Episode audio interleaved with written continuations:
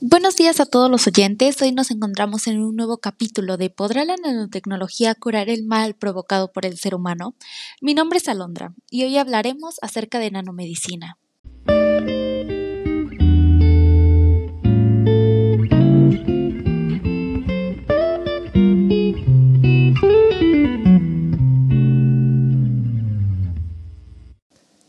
Para introducirlos al tema, la nanomedicina es la rama de la nanotecnología con aplicaciones directas en medicina, que podría permitir el abordaje de las enfermedades desde el interior del organismo a un nivel celular o molecular. Uno de los principios fundamentales en la práctica clínica es la detección mediante el examen clínico del paciente de los signos y síntomas relacionados con una entidad específica.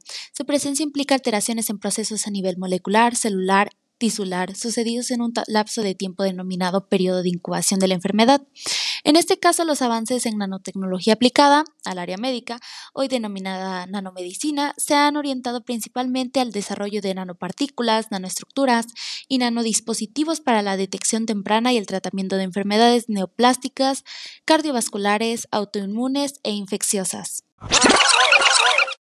Si bien sabemos, la nanomedicina es ya una realidad que está produciendo avances en el diagnóstico, prevención y tratamiento de las enfermedades, porque entre otras razones permite interactuar con las biomoléculas como lo son las proteínas y ácidos nucleicos.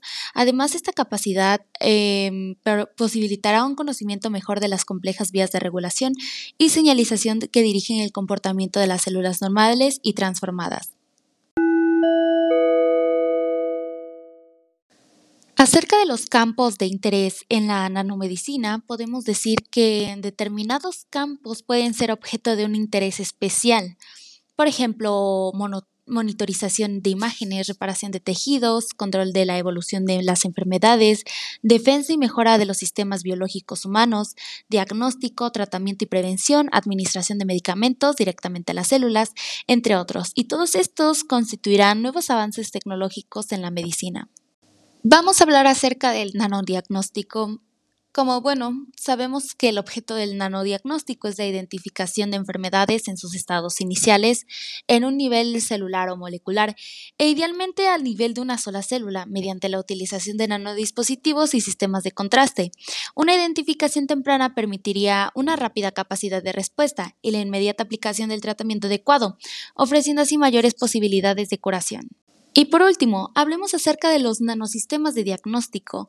Si bien los nanosistemas de diagnóstico se pueden utilizar de dos formas, in vitro o en vivo.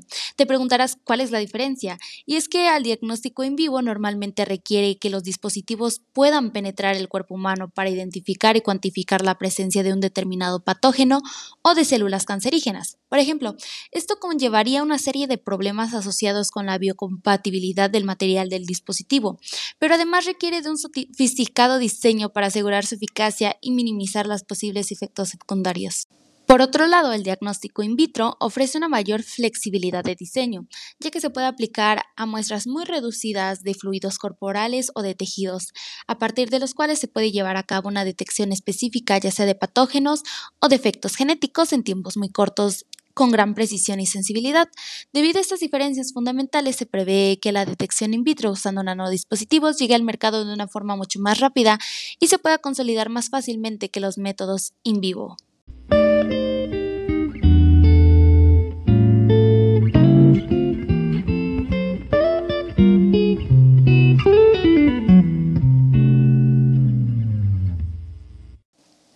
Bueno, eso sería todo por el episodio de hoy.